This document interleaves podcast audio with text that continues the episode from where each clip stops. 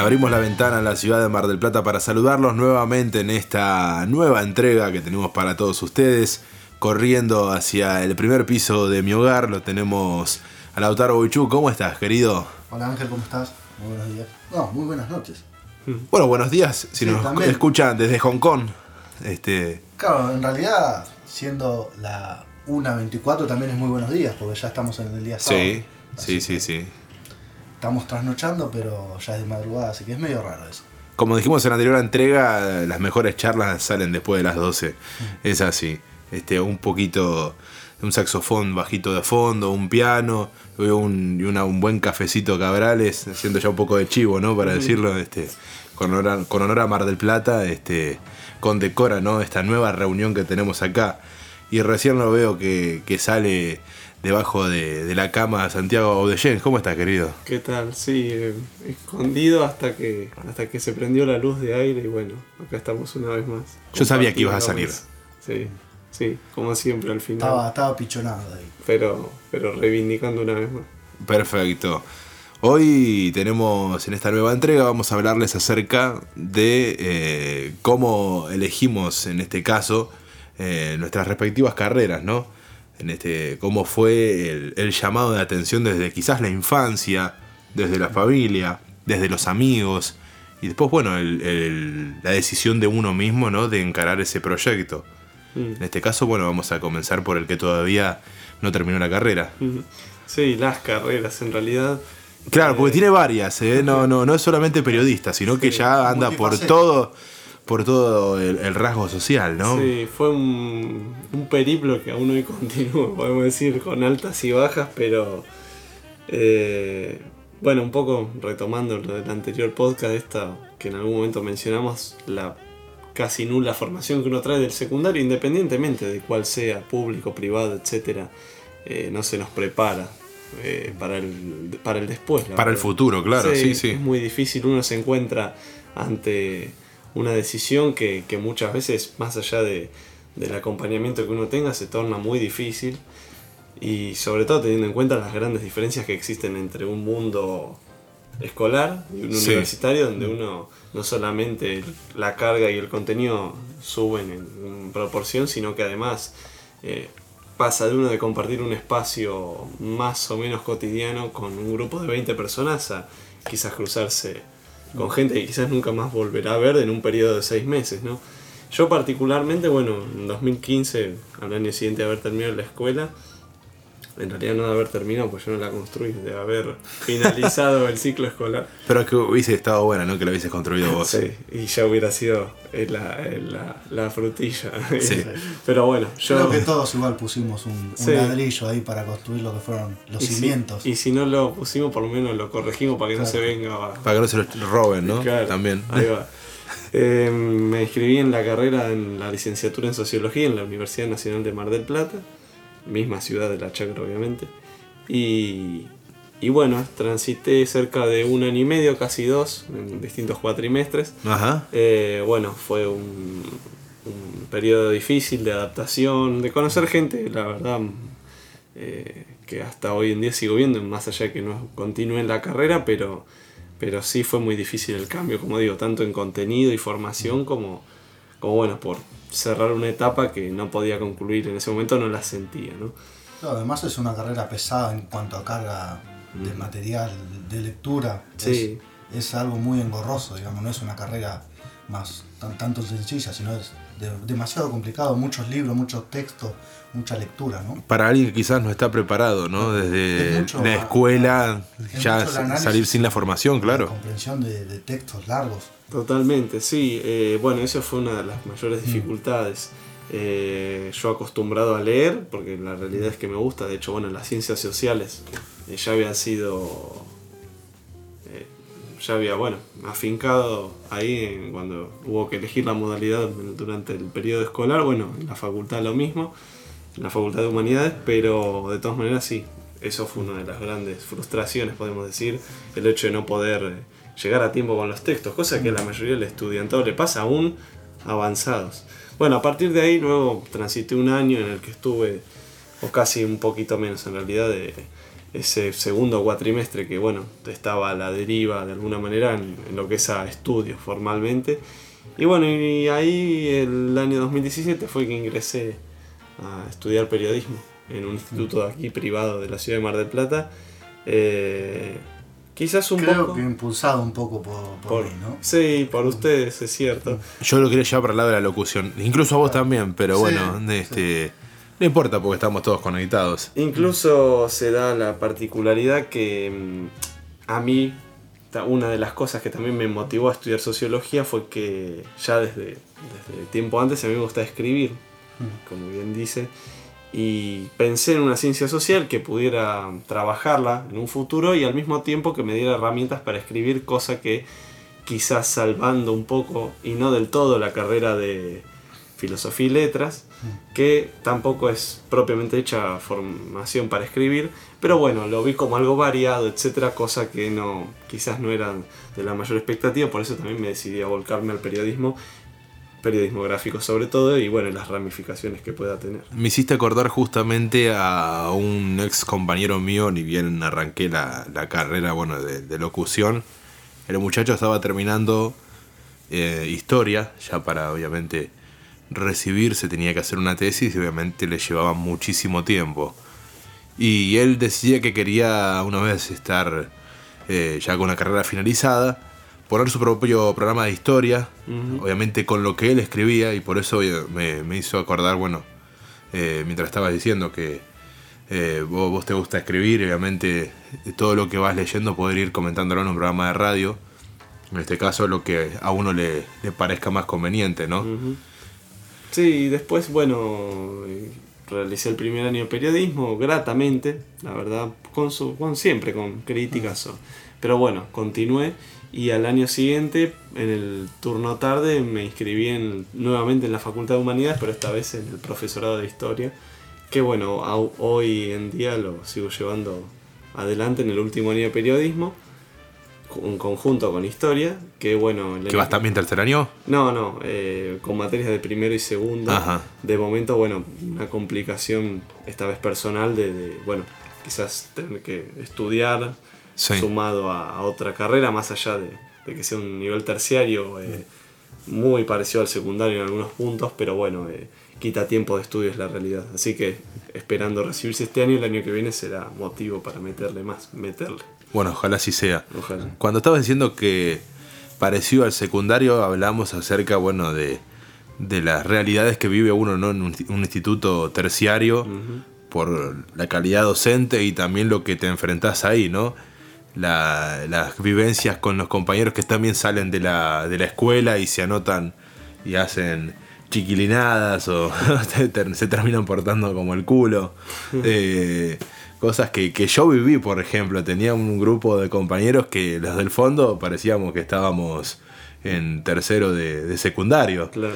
Ya jodiendo y, y después algunos eh, le paraban el carro a los profesores o inclusive no, ya los profesores no decían nada porque sabían que era un grupo revoltoso y quizás en los años posteriores le- los iban allá a tomar de punto, ¿no? Para decir, bueno, este que no joda más porque ya no se va a recibir. Pero bueno, dentro de esas cosas pasa mucho en, en las carreras terciarias, ¿no? Quizás en la universidad, ¿no? Porque ya una vez que no empezaste a comprender, te terminás yendo. Y es un nivel de exigencia mayor, creo que por lo que decía Lauti al principio, el contenido en sí mismo y la cantidad, el contenido complejo, de, muchas veces eh, interrelacionado entre materias, es, mm, realmente requiere una preparación que muchas veces hace que haya una merma en, las vaca- en la cantidad de estudiantes, ¿no? Porque uno al entrar en un mundo que, que no conoce y quizás con que nunca tuvo relación, eh, se, se torna muy complicado. Y al mismo tiempo, bueno, tomando lo que decías sobre el- los niveles terciarios en general, ¿no? Eh, bueno, justamente son carreras más acortadas, tres años, a diferencia con las universitarias que son de cuatro hacia adelante. Y, Y la por lo general, la sí, exigencia, la sí. exigencia es mucho más baja, sea privado o no. De hecho, eh, el hecho de, no, no por desprestigiar, pero eh, no resulta de gran dificultad recibirse dentro de un terciario en, en la carrera que sea. Y por tu lado, Lauti, ¿cómo fue el- la decisión de, de estudiar periodismo? La verdad que no me acuerdo bien, no te voy a mentir, pero desde muy chico ya lo había decidido. Yo creo que ya íbamos lo que sería séptimo, octavo grado y yo ya sabía que quería llegar a hacer eso. Ajá. Y creo que a pesar de tener eh, un desconocimiento de lo que en realidad abarcaba la carrera, ¿no?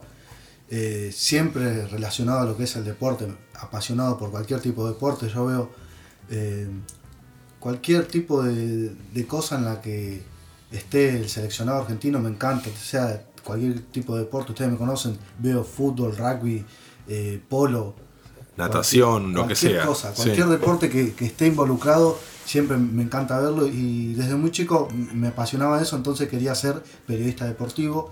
eh, Relatar también, comentar. Sí, sí, bueno, eso no sé si tanto, pero sí estaba entre los planes, ¿no? Eh, bueno, cuando terminamos el secundario, me, enseguida me, me inscribí, bueno, tenía por ahí eh, la expectativa de que Santi, que habíamos hablado en los últimos años, a él le parecía también que le gustaba eso, de poder estudiar juntos, pero bueno, él me, me abandonó ahí en el último momento, me abandonó el barco y me dejó sola, así bueno. que hubo, hubo que seguir. Y creo que lo llevé sin mayor dificultades, más allá obviamente que siempre eh, está el, el hecho de que te puede ir mal o bien, creo que no, no es una carrera, bueno, no es una carrera que te pueda llevar a transpirar o algo de eso, creo que Mm. sí, no, no recuerdo, sinceramente, eh, no, no, no por ser muy, muy, no por desprestigiar o algo, pero no acuerdo, no me acuerdo haber estudiado mucho para una, para alguna materia. Por ahí Sí, por ahí el tema de las noticias, ¿no? Sí, que bueno, eso sí, eso estar sí. al tanto, ¿viste? Porque Eso te dicen, bueno, noticia de último momento, se murió fulanito o corte en, Sí. la ruta. Eso, eso es práctica. Es práctica, sí. Son tres años que básicamente estás viendo eso. Cómo escribir, qué escribir, las preguntas básicas, ¿no? Eh, entonces es práctica, es como aprender a andar en bici. Una vez que lo llevas, te puede costar, pero después lo, lo puedes sacar adelante. Eh, obviamente, yo me acuerdo que cuando hice el curso de ingreso en periodismo éramos como 60, 70 personas. Ah, No- miércoles. No entrábamos. Y bueno, después nos terminamos recibiendo 10, creo, de esos Claro. 70 hubo una depuración que fue abismal, ¿no? No, además de que cuando uno se ingresa, en este caso, en la carrera de periodismo, también pasa en la locución.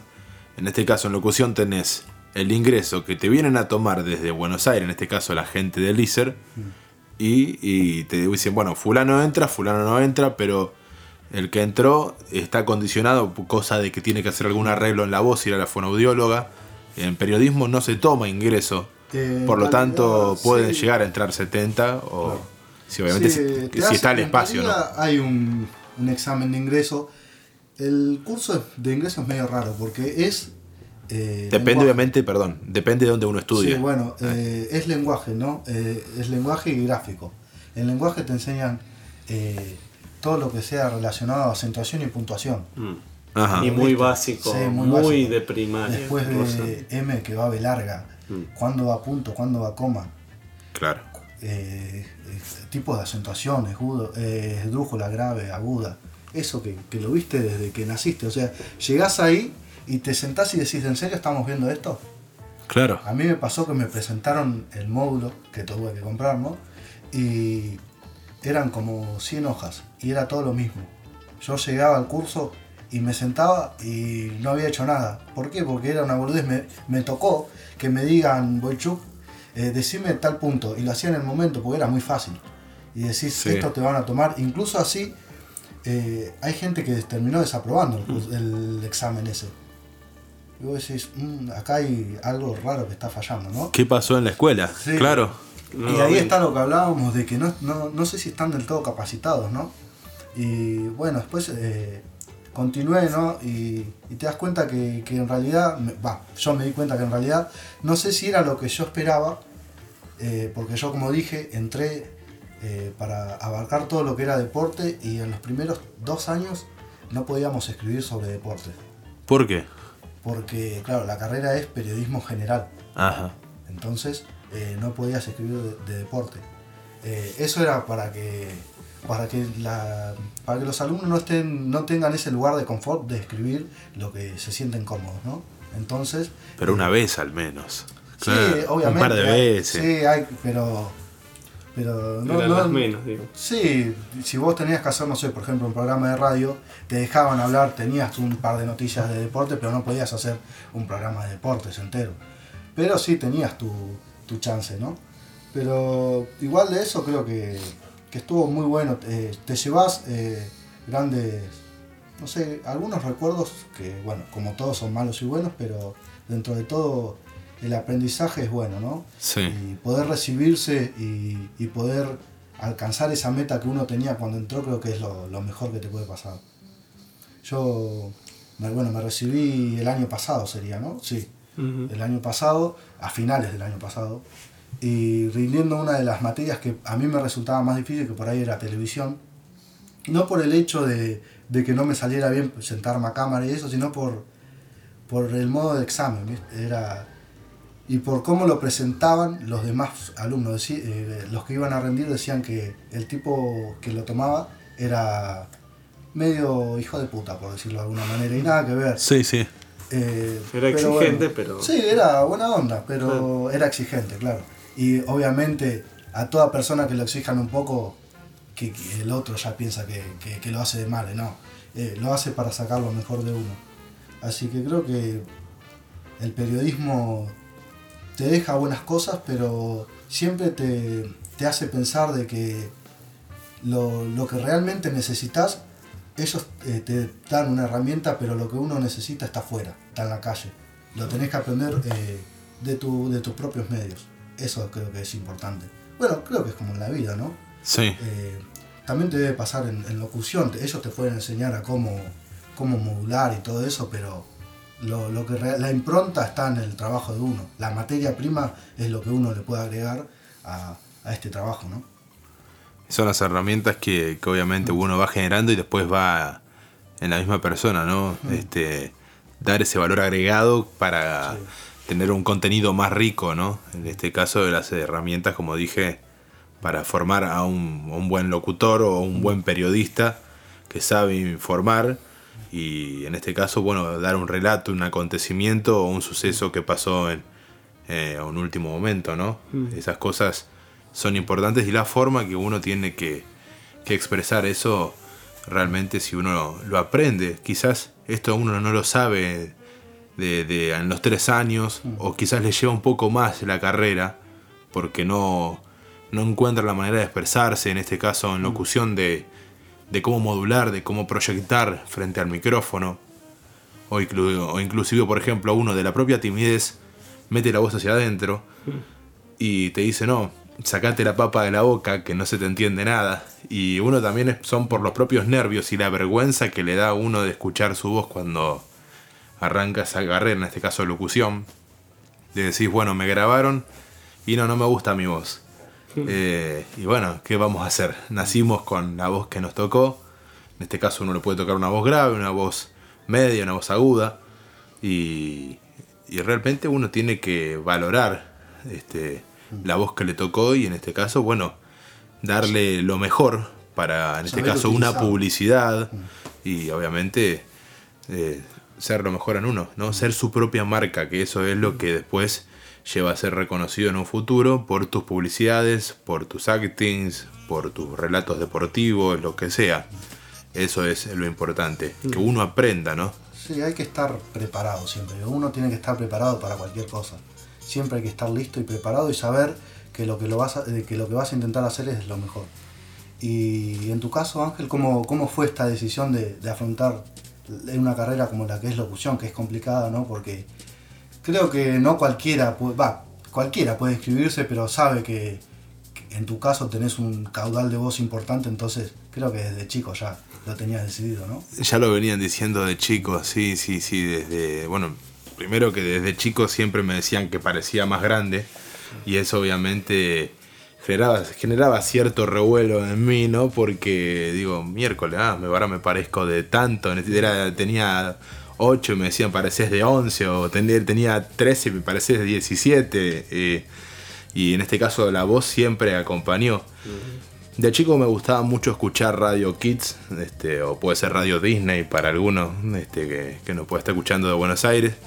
Y todo lo que está ligado a los pibes, este, desde chico, cómo te comentan, cómo eh, te hacen participar. Eso fue una de las primeras iniciativas, además de, bueno, de, de ver la tele y, y mira, esto es, es, muy loco porque hasta el día de hoy todavía sigue ese programa que, que se da acá en del Plata en Canal 2 que se llama, o Canal Ciudad, no me acuerdo bien cuál de, cuál de los dos porque son, es de acá local nomás se llama Panorama Inmobiliario. Ah, cierto. Y sí, sí. antes era en, en, canal, en Canal 8, Telefe, la Ajá. señal Telefe. Bueno, no me acuerdo cuándo lo vi yo que era chico, pero mi vieja siempre me decía, vos tenías creo que 4 o 5 años y llegaba antes de ir a la escuela, o iba a la tarde al jardín, uh -huh. ponía Panorama Inmobiliario y me quedaba escuchando la voz del tipo y el valor de las casas. Sí, Obviamente como si quizás en el futuro sea, no sé, vendedor de casas, este, o corredor inmobiliario, lo que sea. Este, no, al final fue más para el lado de, de lo artístico, ¿no? de lo social. Y después, bueno, la, inconscientemente uno, eh, en este caso, cuando no sabe que iba a estudiar eso, yo agarré y cuando tenía creo que 10 años más o menos, teníamos un micrófono que lo conectábamos a la computadora y me ponía a hacerle entrevistas a mi hermana, así jodiendo, diciéndole hola, ¿cómo andabas? Bueno, ahora vamos a escuchar el tema de tal cosa, escuchando, por ejemplo, en la mañana tenía la radio, acá en este caso la 97 es una radio pura, eh, de pura música, todos programas musicales, de tops, de ranking, En de entrevistas. era la 97.1. La 97.1 la enganchaba en casa y siempre le dije la 97.1 porque era en el que era- mejor se escuchaba, pero en realidad es 97.3, Claro, ¿no? Eh, momento era 97.1, 97.1 yo- después acá en mi casa siempre agarró bárbaro y 97.3 como que tenía un poquito de distorsión. Después, bueno, lo habrán corregido con el tema de las antenas y que, que otra cosa, ¿no? La tecnología. La tecnología obviamente avanzando, este, eso siempre ayuda ¿no? a, la- a las radios. Eh, bueno, esta jamás se quedó atrás, siempre fue mejorando. Y por otra parte, bueno, ya llegando a los 12, 13 años, este, puse unas radios por internet con unos conocidos. Me dijeron, bueno, tenés que comprarte, comprarte un micrófono, el que sea, puedes tener uno con un auricular o el más barato que, que consigas, ¿no? No te pongas a gastar que quizás después ni lo usás. Y bueno, me pasaron un programa y me decían, bueno, si querés ahora, ya que no hay nadie utilizando la página, ponete a hacer, mm, este, a hacer radio. Bueno, y yo no sabía qué decir. Directamente presentaba música y como había un, chat que ponían en, las páginas, me ponía a mandar saludos y presentaba la, la canción y poner la canción, la presentás vos y antes de que cante el artista, eh, la tenés que decir y obviamente rellenar con algo. Y yo quizás eso lo hacía inconscientemente pensando que eso el día de mañana iba a tener que hacerlo para, y demostrarlo en la carrera, ¿no? Y ya llegando a los últimos años yo quería ser administrador de empresas, quería estudiar eso, eh, administración de empresas. Y, y siempre me, me la llevé matemática. Fui malo, burro, ¿viste? Siempre en particular y gastaba una guasada y, y de chico había gastado fortuna, me acuerdo, y me habían desaprobado en un examen en diciembre. Sí, me acuerdo ¿Vos te acordás? Y encima eran mil pesos en ese momento, que era un montón de plata que te Habíamos dije. sacado la cuenta de cuánta plata habías gastado en cuatro clases de particular y encima habías desaprobado. Fue. Sí, sí, sí, no, terrible, terrible. Este, no, pero ya pasé, creo que ese examen habíamos desaprobado varios, me parece, no me acuerdo Ya bien. se quiso ¿Qué sé yo? alguno con Sí, sí, sí, no sabes. Este, ese día fue, fue terrible. Pero en fin, este, después me terminé decidiendo porque ya llegaba la fecha de inscripción, ¿no? Llegaba diciembre, no sabían qué anotarme. Cuando y- las papas queman. Exactamente, y digo, bueno, me anoto en locución porque a ver, en ese año, bueno, en 2014 fuimos a, fui a Bariloche. Eh, Me acuerdo que te hicieron una entrevista y- justamente y- para la radio, ¿no? Sí, sí, en realidad no me la hicieron. Yo bajé a hacer la entrevista porque Parecido. estaban ahí en el hotel y, y dijeron, bueno, este, los quieren hacer una entrevista, vengan y mandan saludos. Y yo justo le mandé un mensaje a mi viejo, en ese caso, en ese momento tenía un Nokia muy viejito que apenas podía mandar mensajes por WhatsApp y, y sacar algunas fotos. Y ahí se, me comuniqué con ellos, no sé cómo, porque la señal tampoco era muy buena. Y, me empecé a hablar con la chica, la locutora en ese momento. Y me dice, ay, pero qué buena voz de locutor que tenés, que tenés que... ¿No te gustaría estudiar eso? No, la verdad que no tengo ni idea, quizás este, en un futuro. Y cuando termino la entrevista le pregunto a la chica de, che, ¿sabés de algún lugar que se pueda estudiar eso en Mar del Plata? Sí, pasate por fulano, este... quizás ahí este, puedas empezar la carrera. Y yo después, un tiempo más tarde, me había olvidado que era justo el lugar donde iba a empezar a estudiar cómo se llamaba, ¿viste? Y lo, terminé, me terminé anotando ya casi ahí en los últimos días. Hice el ingreso, obviamente, después pude entrar. Este, la verdad que, que no me costó mucho porque ya de chico había hecho mucho fonoaudiología porque tenía problemas de ortodoncia.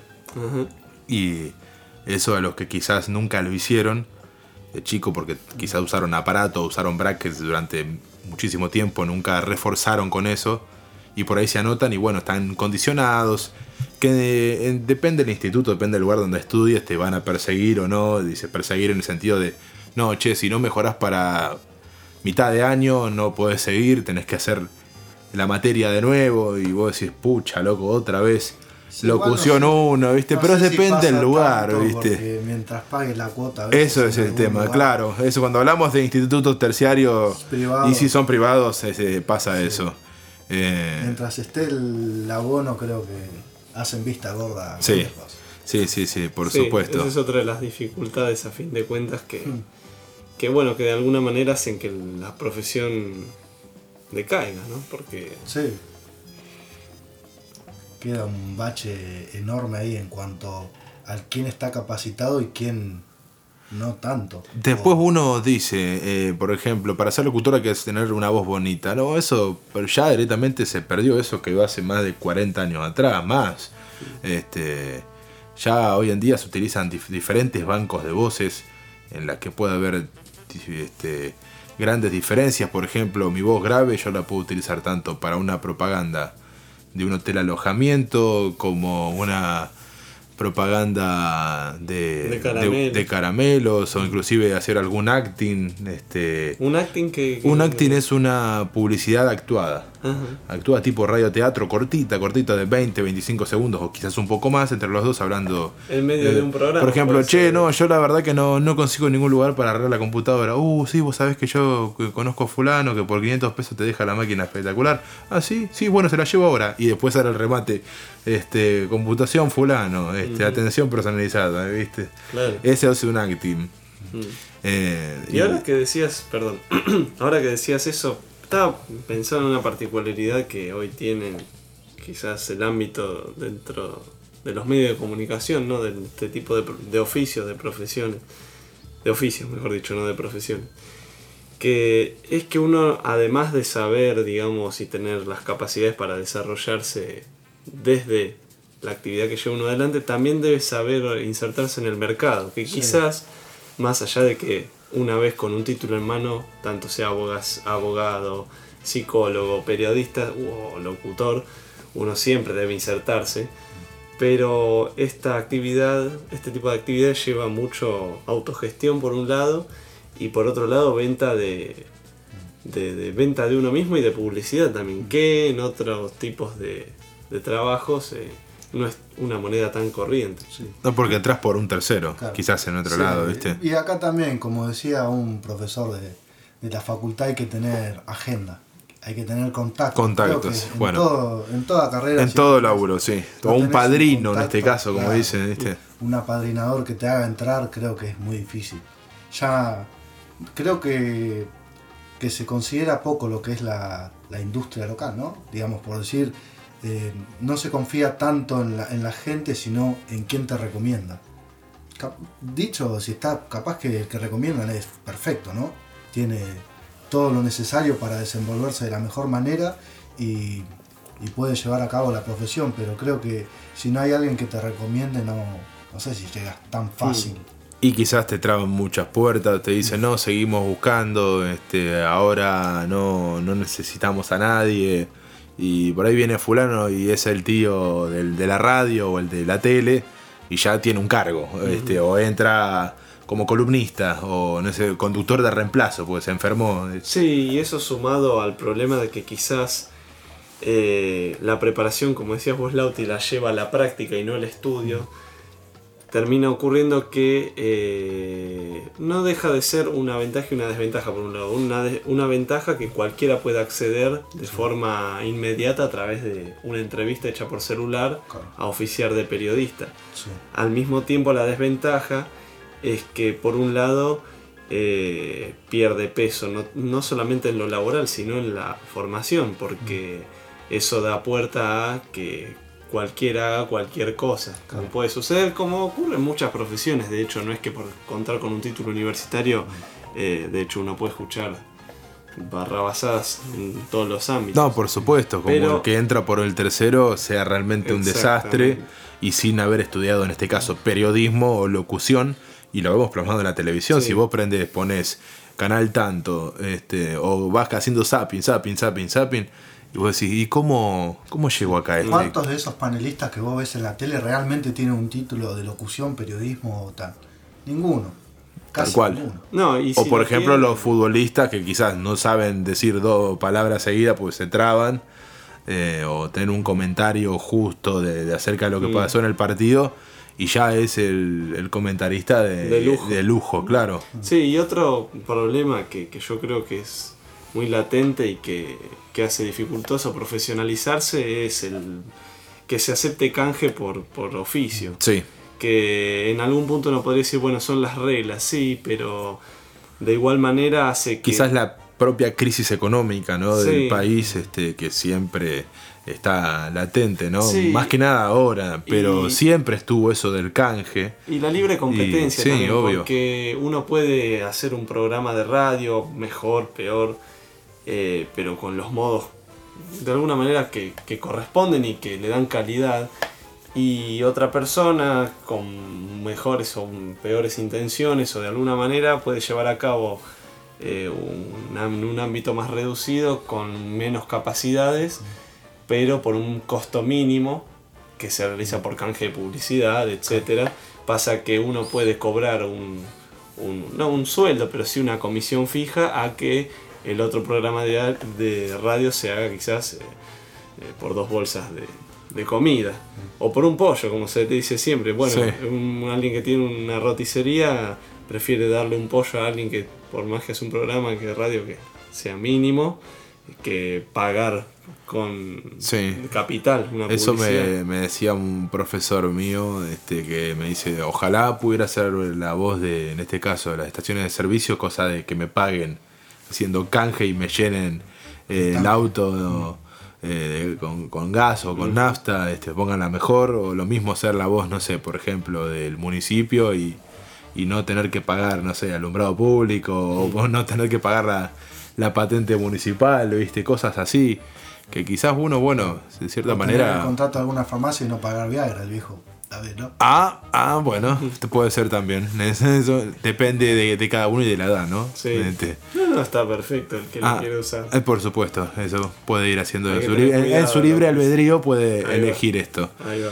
Eh, Igual en qué hora estamos para decir este tipo de cosas. Ah, estamos bien, ¿no? No, pero esto más que Pisando nada vamos a remarcar lo que es formato podcast. Lo pueden escuchar a las 2 de la tarde, Ah, a las bien. 3 de, de la mañana, a las Muy 7 bien. de la mañana, este, pero no importa porque acá lo grabamos a este horario y es la intención de, de, de lo que es este formato grabado, ¿no? Que, que no hay un horario en específico y no hay este, la tanda publicitaria. En algunos otros podcasts prefieren arreglar y hacerlo lo más radial posible y en este caso nosotros no. Eh, Romper esos esquemas Mm. de, del tradicionalismo radial, ¿no? Eh, O inclusive tirar, por ejemplo, PNT y decir, bueno, y nos acompañan los amigos de tal, este, mientras sigue Lautaro hablando, o vos, y ir más a la charla de café amena, nos, nos reunimos en una plaza a tomar algo, o unos mates, o a jugar en la canchita, y así como estamos hablando, pones para grabar con lo que tengas, ¿no? Porque si vos querés tener tu propio podcast, no tenés que invertir en equipamiento de lujo, un micrófono y ganas de hablar. Claro. Ese es el mensaje. Sí, esto es volviendo justamente a lo que decíamos, de que por ahí la profesión esta es muy, medio injusta, ¿no? Porque cualquiera que tenga ganas, Sí. porque lo que necesitas es eso, ganas, puede ser periodista, hacerse el locutor, Sí, sí, verdad, tal cual. y enseguida tener un programa de lo que sea. Si tienes plata, ganas o publicidad, podés Mm. tener tu propio programa. Eso es lo que estábamos hablando hoy, Santi, de que cualquiera consigue eh, ejercer esta profesión sin tener un título. Un carnet, una chapa, ¿viste? Como decir. Sí, una capacidad, diría yo, que te la cla- da. Una, sí, una capacitación. un- es, es eso lo que pasa, ¿no? Eh, por ahí el locutor está un poco más resguardado en lo que es cuanto a la publicidad.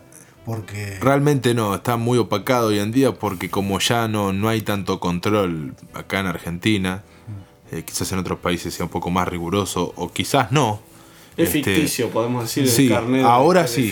la- Ahora sí, hace muchos años atrás no, ya era diferente, pero como hoy en día, vamos a decir la verdad, hay radios que son clandestinas eh, y gente que te dice, no, yo te hago una publicidad por 200 pesos y vos estudiaste tantos años y para cobrar a 200 pesos, eh, realmente decís, pero no, macho, este, esto no, no, no es así, yo estudié X cantidad de años, eh, aprendí a utilizar los programas correctos. Sí, invertiste Y- en capacitación, In- digamos que... Invertís en capaci- capacitación. Eh, capacitación, ahí está. Este, equipos.